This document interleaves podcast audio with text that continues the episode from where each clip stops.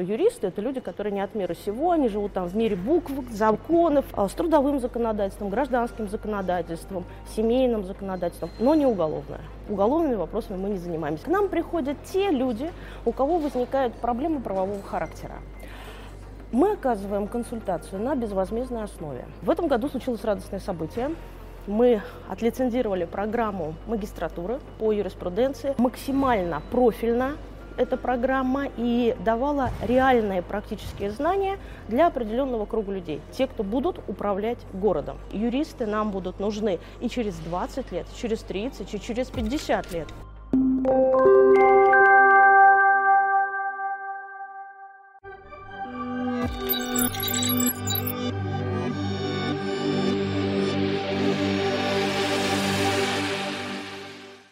Друзья, всем привет! У нас сегодня в гостях Юлия Григорьевна Бабаева, заместитель заведующей кафедры юриспруденции Университета правительства Москвы, руководитель студенческой юридической клиники, кандидат юридических наук, 25 лет в профессии, правильно? Ничего не перепутал. Верно.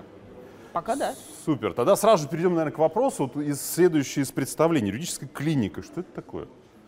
Вас интересует происхождение слова клиника? Не, не, не, не, не, не, не, Что такое юридическая клиника? Вот именно вот в формате университета правительства Москвы, как я понимаю. Вообще, что это такое? Вот для кого это? Там лечат кого-то? Лечат. Лечат. Лечат. Да. Именно кого лечат. можно подробнее? Но лечат в, в кавычках. Вообще само слово клиника предполагает лежачее положение. К нам приходят те люди, у кого возникают проблемы правового характера.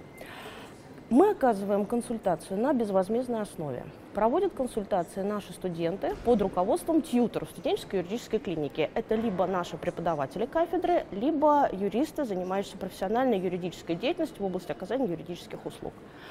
А, люди приходят с вопросами самыми разными, с чем они сталкиваются в жизни. Ну, бытовые вопросы. Ну, это горожане могут прийти абсолютно все. И Мы, сотрудники... И сотрудники университета к нам могут И сотрудники обратиться. города. И сотрудники города. Абсолютно открытое пространство для того, чтобы обратиться за бесплатной юридической mm-hmm. помощью. Как э, в рамках закона о бесплатной юридической помощи, который у нас действует, так и это очень важный образовательный момент для наших студентов. Потому что они начинают по-другому воспринимать свою профессию. А, дело в том, что очень многие думают так, что юристы это люди, которые не от мира сего, они живут там в мире букв, законов, еще чего-то как-то. А вот те бытовые проблемы, которые возникают, вот тогда идут к нам за помощью. И мы также лечим эти проблемы. Мы не представительствуем в судах, но мы максимально можем подготовить гражданину его позицию или не гражданину. Мигрант, пожалуйста, может тоже к нам обратиться по любым вопросам, связанным а, с трудовым законодательством, гражданским законодательством, семейным законодательством, но не уголовное. Уголовными вопросами мы не занимаемся. Мы направляем соответствующие правоохранительные органы. Клиника как раз по профилю. Клиника, да. Клиника такая профильная. Но вот многие смущают термин клиника, говорят, почему не консультация? Консультация это немножечко другое. А клиника это еще такая определенная традиция, которая была из законодательства об образовании нашем. И тогда было требование для уровня магистратуры. Угу, Обязательно, чтобы была юридическая клиника, которая бы оказывала на безвозмездной основе помощь населению. А сейчас уже после там, про, про прохождения определенного периода времени появился и закон о бесплатной юридической помощи. Мы начинали еще действие прошлого закона об образовании. 12 лет ее уже. Да, у нас здесь. А вообще да. сами юридические клиники с начала 2000-х годов, я когда начинала свой профессиональный путь, поступила в аспирантуру, и на первом году обучения в аспирантуре Татьяна Викторовна Ужу, Царство Небесное, это наш был первый ректор, у которого я училась, ректор нашего университета, она была достаточно давно уже, как не стала великий человек. И она мне тогда предложила, когда образовалась эта юрклиника, в другом вузе она еще была, возглавить эту юрклинику, так что потом плавно перетекло после работы в той юрклинике, работы в правительстве Москвы, в коммерческих структурах юридических. Обратно вернулась в образование и вернулась к любимому делу юридическая клиника. Спасибо. Но не только юридическая клиника же, да, в университете вы занимаетесь? Какие еще направления, что делаете? Какие еще направления? Ну, самое главное наше управление, направление, как и для всего университета, это образовательная деятельность. Мы учим студентов уровня образования бакалавриат, бакалавров. А в этом году случилось радостное событие мы отлицензировали программу магистратуры по юриспруденции.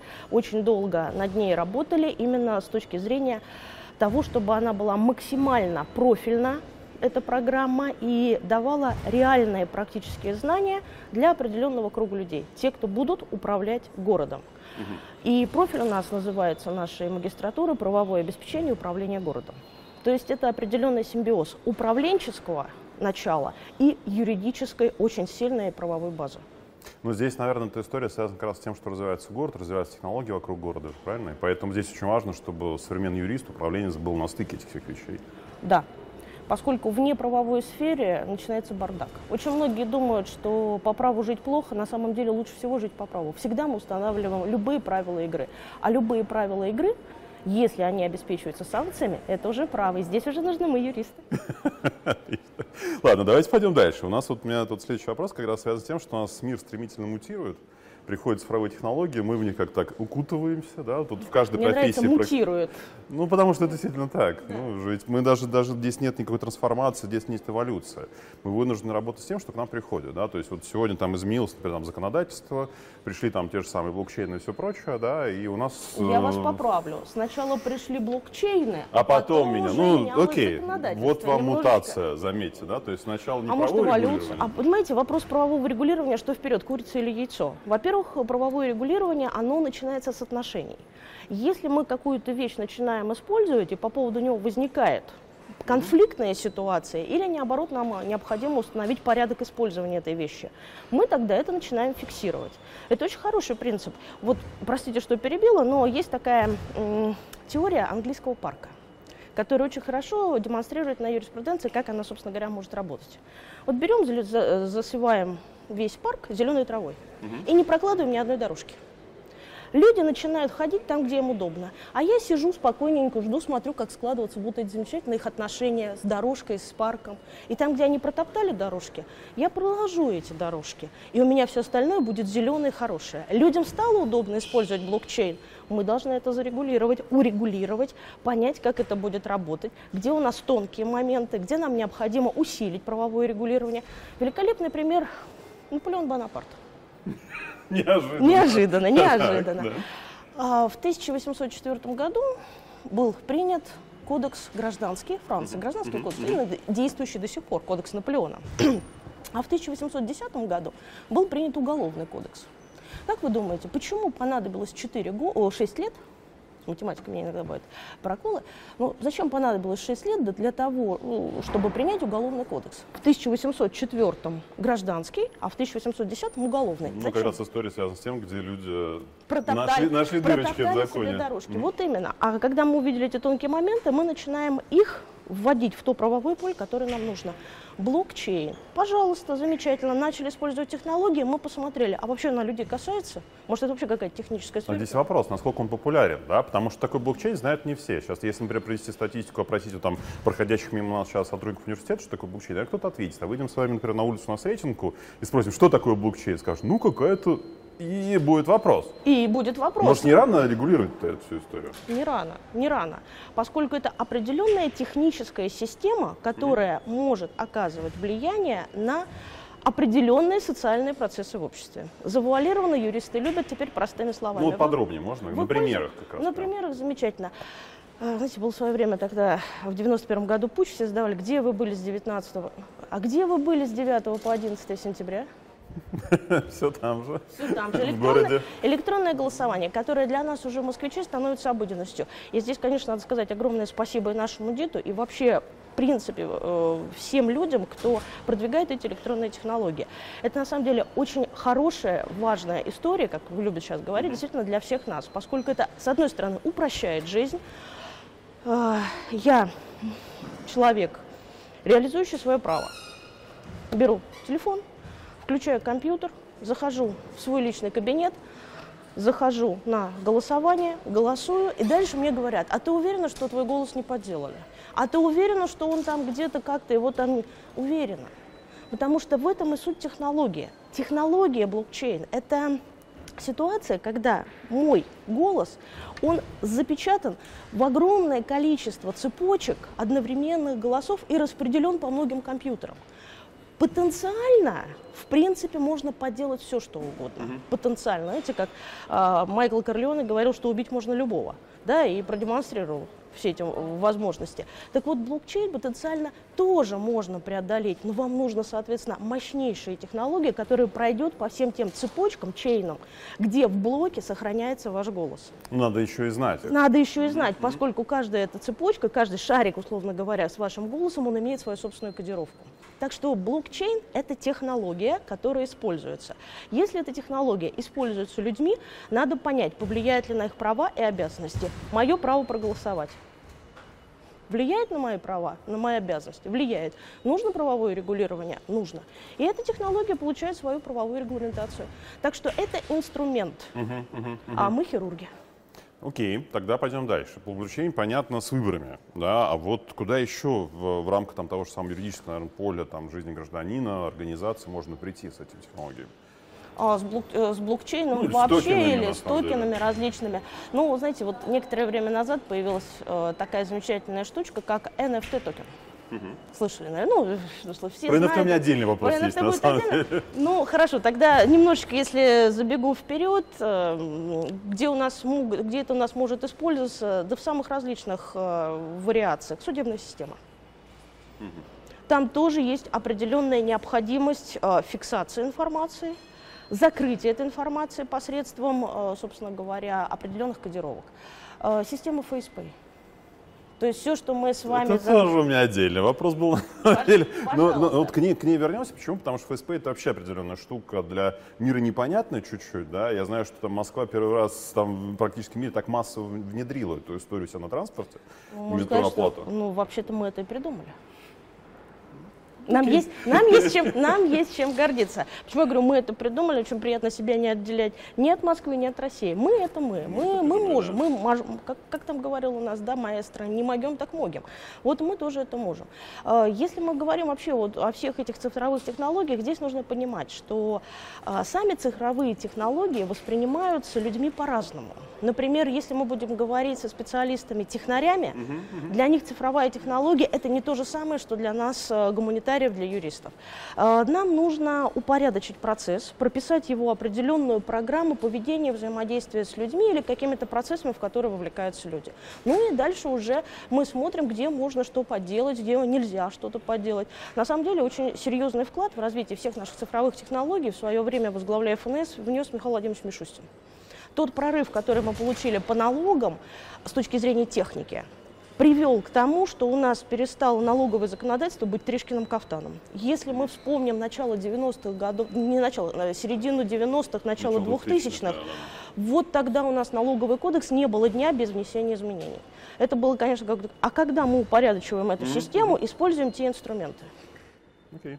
Спасибо. Тогда правильно понимаю, что вот история сам простого токена, который является цифровой подписью, который сейчас очень сильно используется, это как раз тоже хорошая тема для любого гражданина уже, как я понимаю, да? Не да, только там юридические лица, да, а у тебя уже есть цифровая что... подпись, и ты пришел в цифровой мир и фиксировать там какие-то действия, которые ты в нем производишь, там договорные... Да, практически у всех у нас есть э, наша цифровая личина где бы там Двуличие уже цифровое. Трехличие, налоговая служба, свой личный кабинет. МОСРУ, свой личный mm-hmm. кабинет, госуслуги, свой личный. Это все наши цифровые образы.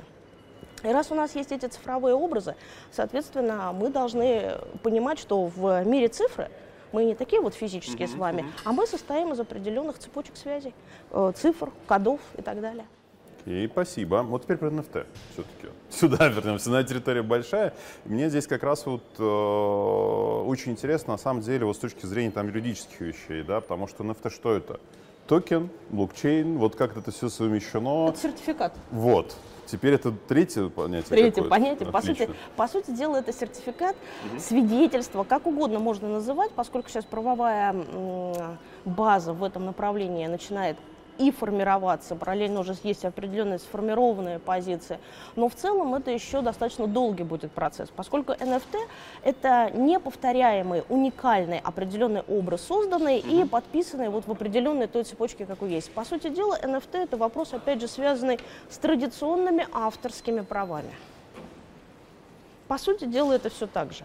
Вот, допустим, была некоторое время назад такая история, что были скопированы картины, и NFT токен был продан за достаточно большую денежную сумму, там миллиона называется. Что стоит, что стоит, э, за что платили деньги? Оплатили деньги за тот цифровой образ, который смог создать владелец этого объекта, угу. он его фиксирует, этот объект, и абсолютно точную копию вам этого объекта продает. Гарантируя, что никто другой вот такой уникальный код и вот такую уникальную копию больше не получит.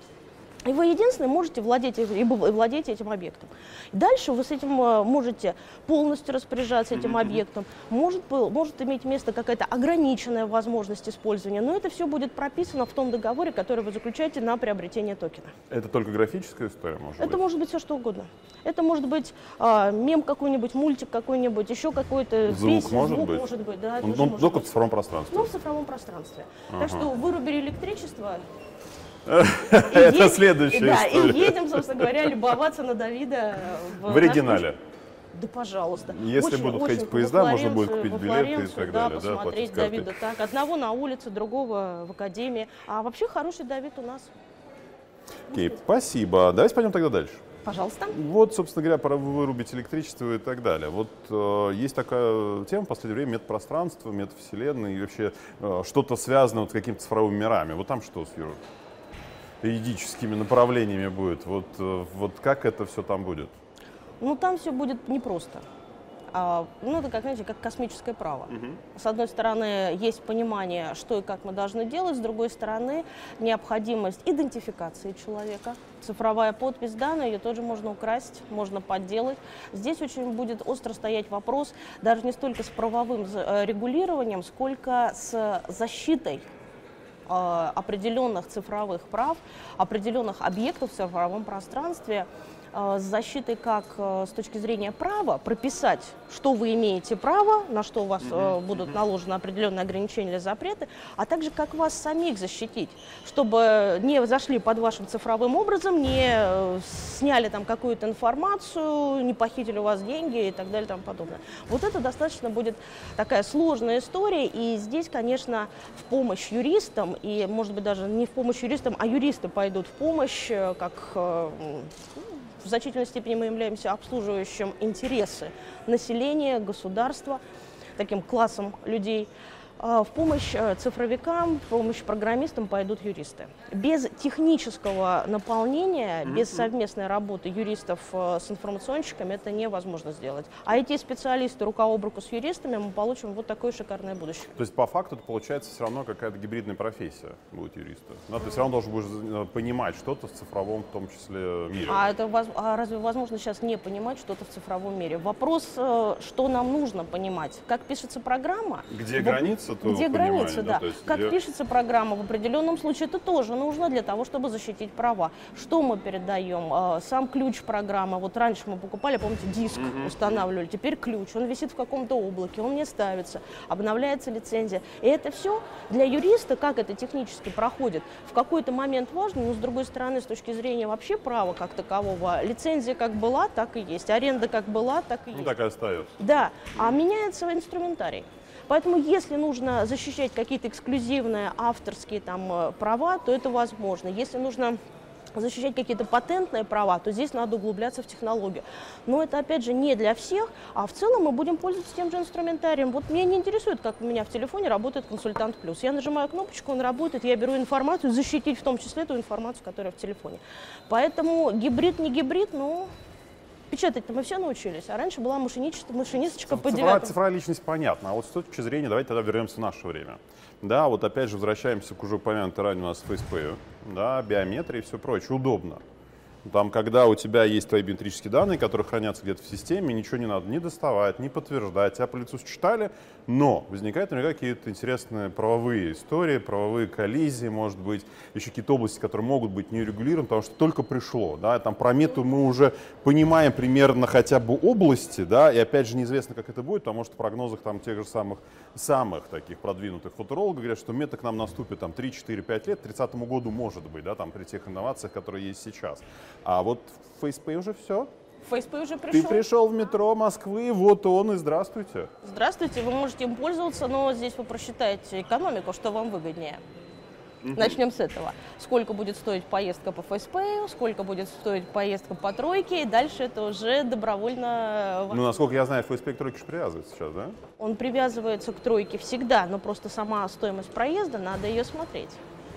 Если у вас заложены определенные там, средства, это Но здесь нужна еще знать Нужно, экономику. нужно знать экономику. Так, это А, первая это история. первый момент. Ну, с чего всегда начинает любой грамотный юрист, он спрашивает, а что мне за это будет или сколько это будет стоить. Потому что юрист, э, самая лучшая профессия – это юрист. Он знает все, практически как патологоанатом. Вопросы, которые надо закрыть. Такой чек-бокс, Да, чек-пост, чем да, пойти чем- дальше. да, че- чем дальше. Значит, дальше мы смотрим сама история. Э, Удобно ли платить лицом? Да, конечно, удобно, но можно ли подделать мое изображение лица? Вот, да, каким образом? Самое простое. Щелкнули фотографию, пошли с фотографией. Возможно, нет.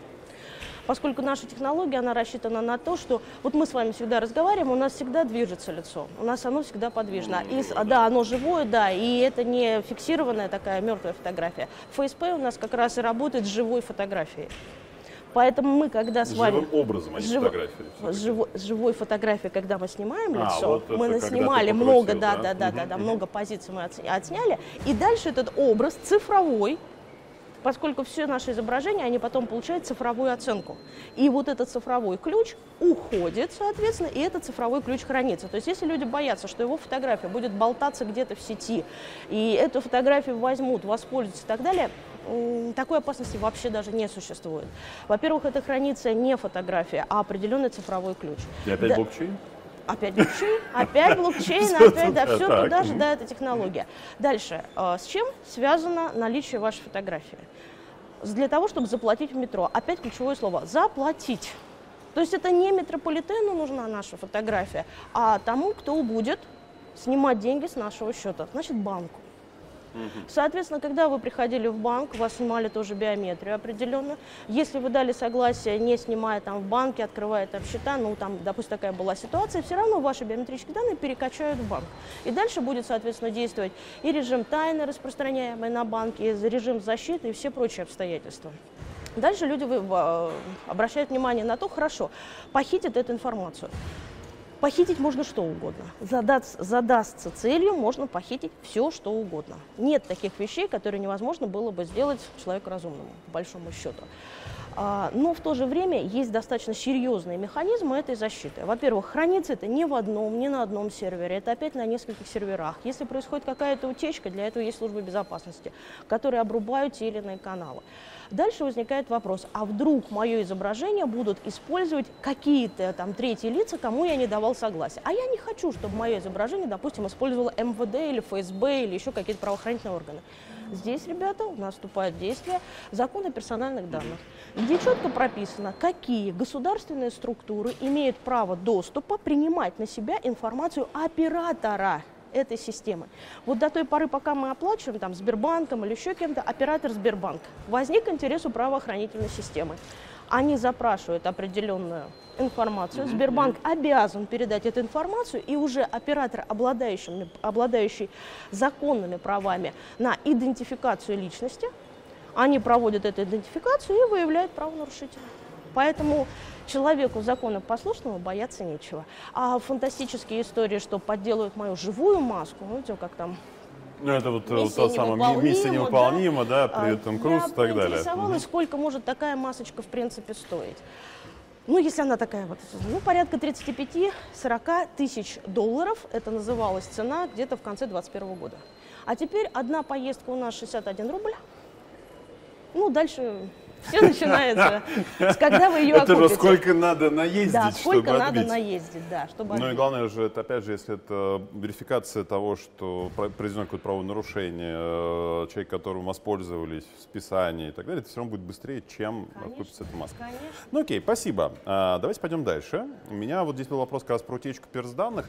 Какие рекомендации сейчас можно дать, чтобы их не потерять, чтобы они не утекли? Вот вообще можно ли что-то сейчас вот нашим слушателям порекомендовать с точки зрения, на что обращать внимание вот в моменте работы со своими Давайте персданными? разграничим две области. Персональные данные, которые мы запрашиваем а, в соответствии с законом. Ряд организаций имеют право на обработку персональных данных, но все равно запрашивается ваше согласие.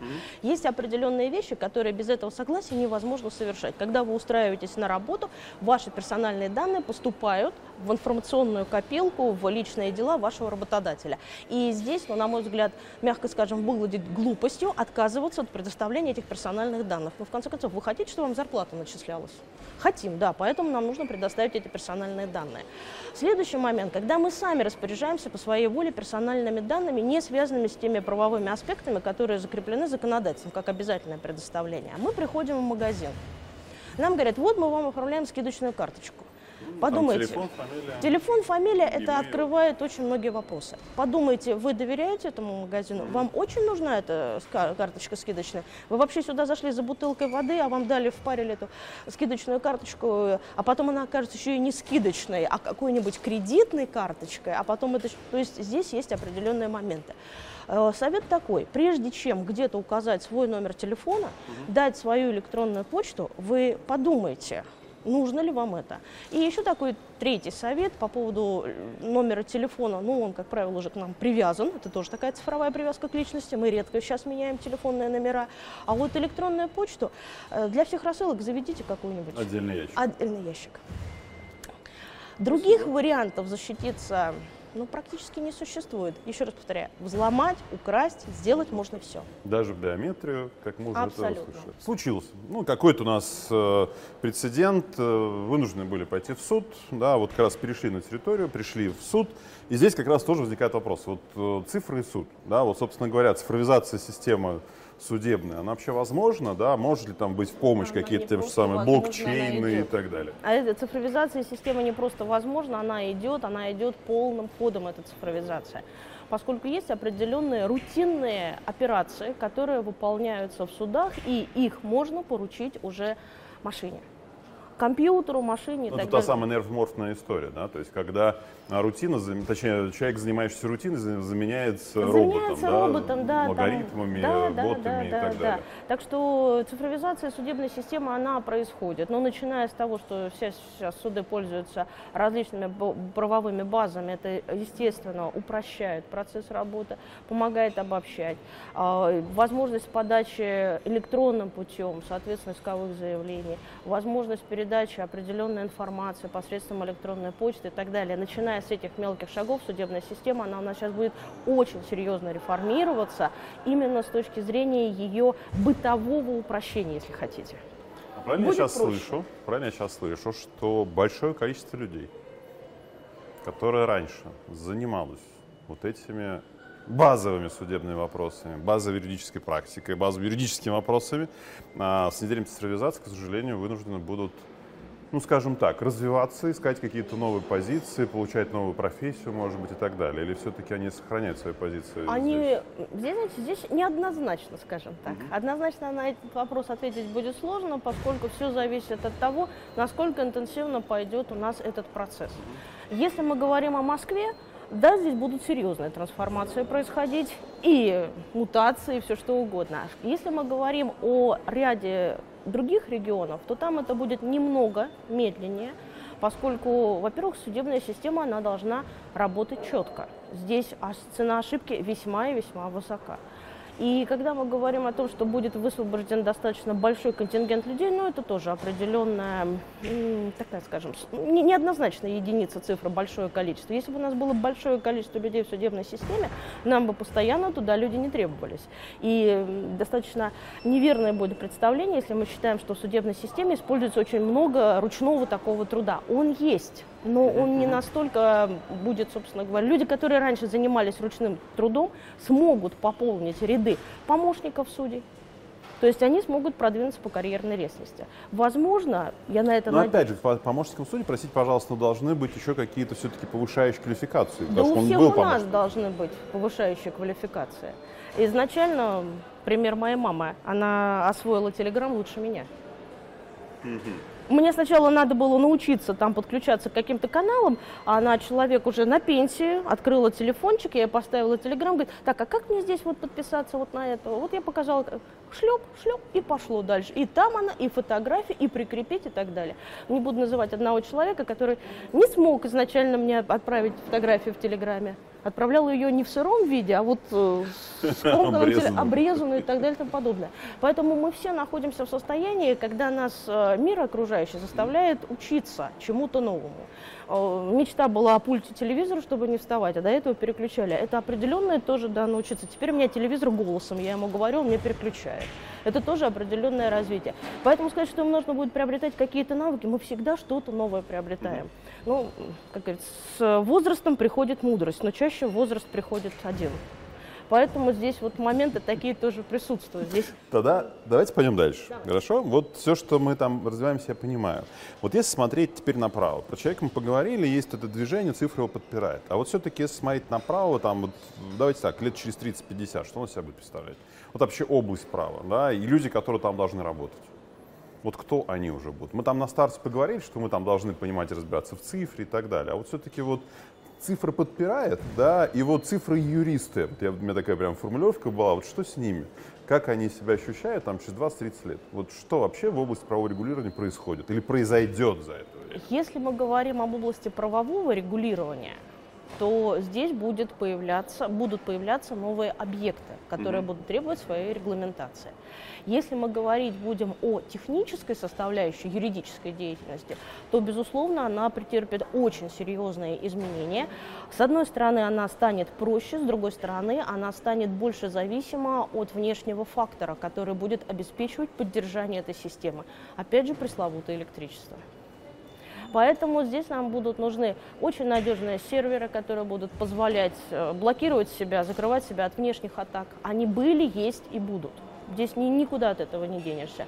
Что касается, я понимаю, вы потихонечку подводите к вопросу о том, а вообще юрист это как останутся? Да, я вот хотел сказать дальше, привести да, пример. Дальше. Вот сейчас какие профессии получают юристы, вот, ну, говоря, получая образование в наших вузах? Не только в нашем вообще, да, вот юрист, консульт, я знаю, да, там а, юрист там почему по экономическим вопросам. Я сейчас так пройдусь по широкому ряду, да, там договорник там и так далее. Вот э, через 30 А я вам лет... отвечу как кадровик.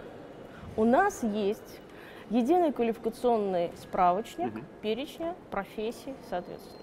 И вот у нас там есть профессия юрист-консульт и профессия юрист. Все с точки зрения того, чем мы будем заниматься. Есть отдельно следователи и так далее там, и тому подобное, но это правоохранительная система. Мы ее сейчас не касаемся, там есть своя специфика. А все остальное у нас всегда будет вращаться вокруг консультаций, реализации этих консультаций. Мы можем говорить судебный юрист. Канва все равно закон. Канва закон, да, все равно будет в любом случае конвой оставаться закон, и та юридическая деятельность, которая будет востребована, именно тому мы будем учить. Но есть определенные, как сказать, атомарные понятия в праве как таковом. Право на жизнь оно как было, есть и будет, и его будем защищать. Да, мы написали, что э, в Конституции у нас есть каждый имеет право на жизнь и так далее, там все хорошо. Защитили эту норму Конституции 105 статьи Уголовного кодекса. Умышленное причинение смерти другому лицу карается там, соответствующим наказанием, там, от 6 до 15, с ограничением, ну и так далее и тому подобное. Мы установили это, закрепили. В идеальном обществе, где не нужны будут юристы, никто эту норму не будет нарушать. Ну, чтобы жить в этом идеальном обществе, нам надо оказаться вдвоем, вот два человека в социуме, да, э, в райском саду. Потому что когда их стало четверть, а уже один другого убил. Поэтому человеческая сущность наша, она все-таки приводит к тому, что достичь такого высокого уровня воспитания, понимания, осознания права на уровне эмоциональном, даже если хотите, до этого мы еще пока не дошли. И юристы нам будут нужны и через 20 лет, и через 30, и через 50 лет.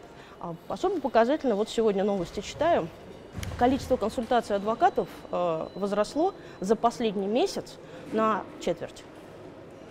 Количество нотариальных действий возросло на 10% обращение в юридические консультации опять же возросло. То есть нам юристы не нужны. Но как что-то случается, будем жить по закону. К кому идем? К юристам.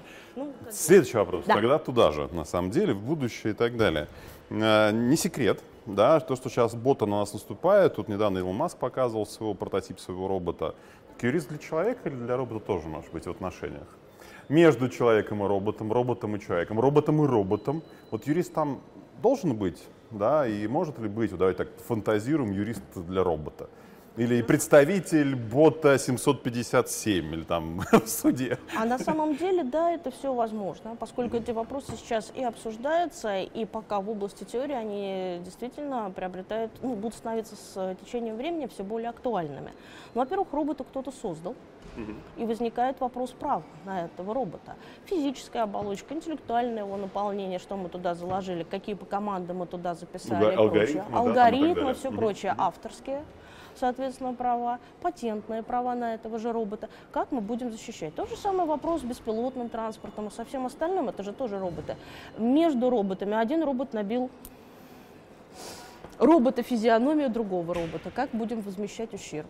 Отношения между роботами, сугубо не введенными в правовое поле, не будут возможны.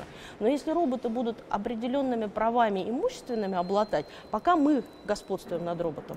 Но я не исключаю, что могут быть какие-то обстоятельства, которые, ну, кто его знает, как повернется.